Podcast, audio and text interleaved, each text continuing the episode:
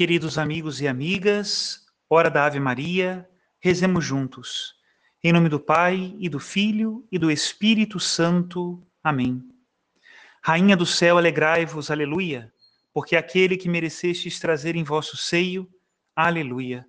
Ressuscitou como disse, aleluia. Rogai a Deus por nós, aleluia. Exultai e alegrai-vos, ó Virgem Maria, aleluia pois o Senhor ressuscitou verdadeiramente. Aleluia. Ave Maria, cheia de graça, o Senhor é convosco. Bendita sois vós entre as mulheres, bendito é o fruto do vosso ventre, Jesus. Santa Maria, Mãe de Deus, rogai por nós, pecadores, agora e na hora de nossa morte. Amém. Oremos. Ó Deus, que vos dignastes alegrar o mundo com a ressurreição do vosso Filho, nosso Senhor Jesus Cristo. Concedei-nos, vos suplicamos, a graça de alcançarmos, pela proteção da Virgem Maria, sua mãe, as alegrias da vida eterna. Pelo mesmo Cristo nosso Senhor. Amém. Glória ao Pai, ao Filho e ao Espírito Santo, como era no princípio, agora e sempre. Amém. Caros irmãos e irmãs, hoje é dia 29 de abril, é dia de Santa Catarina de Sena, virgem, doutora da igreja, que seguia a espiritualidade da Ordem de São Domingos de Gusmão e foi uma grande mística da história da igreja. Sua vida se destaca pelo amor apaixonado a Jesus Cristo crucificado, de fato ela trazia as chagas de Cristo, ela tinha os estigmas, e também um amor apaixonado pela igreja, pela qual deu a sua vida toda. Rezemos juntos a oração de Santa Catarina de Sena, Ó Deus, que inflamastes de amor Santa Catarina de Sena na contemplação da paixão do Senhor e no serviço da Igreja, concedei-nos por sua intercessão participar do mistério de Cristo e exultar em sua glória. Por nosso Senhor Jesus Cristo, vosso Filho, na unidade do Espírito Santo. Amém. Valeria a pena conhecer mais da vida dessa santa, grande santa, que tem muitos ensinamentos atualíssimos para o nosso século 21. Hoje, a liturgia nos traz o Evangelho de São João, no capítulo 13, a partir do versículo 16. Vamos ler juntos. Depois de lavar os pés dos discípulos, Jesus lhes disse: Em verdade, em verdade vos digo, o servo não está acima do seu senhor, e o mensageiro não é maior que aquele que o enviou. Se sabeis isto e o puserdes em prática, sereis felizes. Eu não falo de vós todos, eu conheço aqueles que escolhi, mas é preciso que se realize o que está na Escritura. Aquele que come o meu pão levantou contra mim o calcanhar.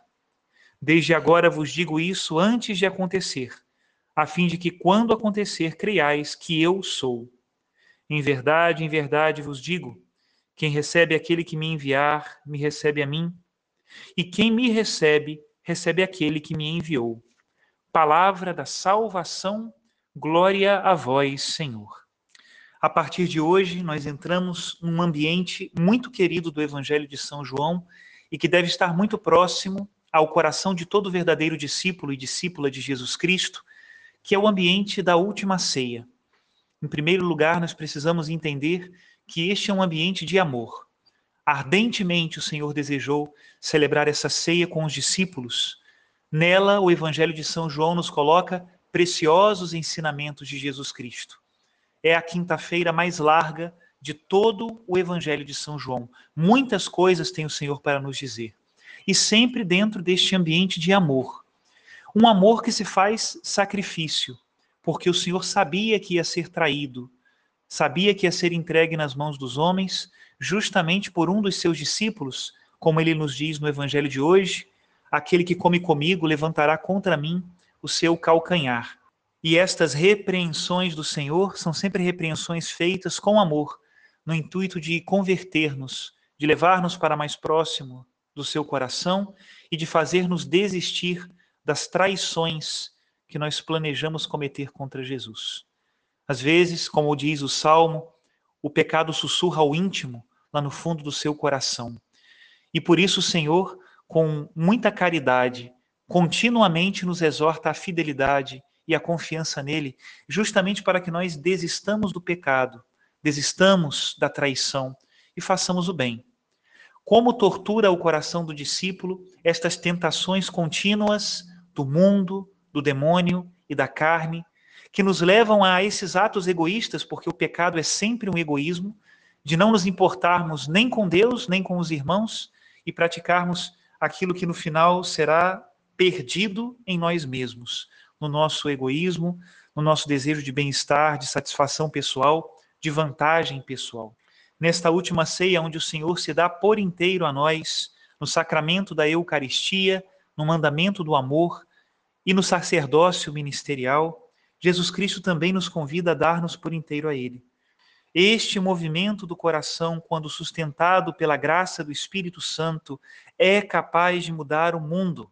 Se todas as nossas ações e todos os nossos pensamentos tivessem como único fim o amor a Deus, que leva consigo necessariamente o amor pelo irmão, nós não teríamos tantos desastres que nós vemos no mundo de hoje.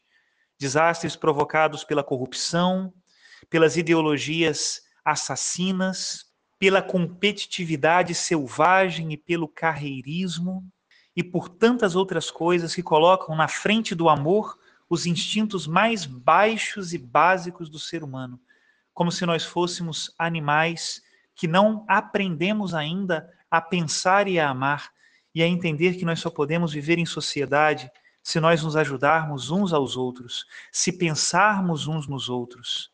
Meu Deus, como nós precisamos entrar com o Senhor nesta mesa da última ceia para aprender a amar, aprender a perdoar e aprender a fazer a tua vontade.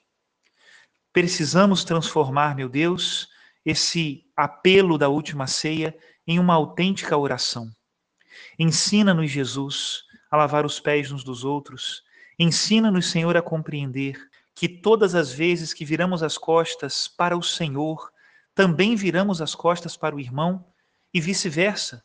Todas as vezes que viramos as costas para o irmão, também viramos as costas para o Senhor, que é o nosso Deus. Ajuda-nos, Senhor Jesus, a entender que a lição da última ceia é a verdadeira fraternidade, a salvação do mundo inteiro. Quando os nossos olhos estiverem voltados somente para vós, que sois o sentido da nossa vida no Santíssimo Sacramento que nós possamos beber, Senhor, da água da vida que o Senhor nos dá pela mão dos teus sacerdotes. Que nós aprendamos, Senhor, meu Deus, a amar-nos uns aos outros, ao exemplo do Senhor, e não segundo as nossas medidas egoístas.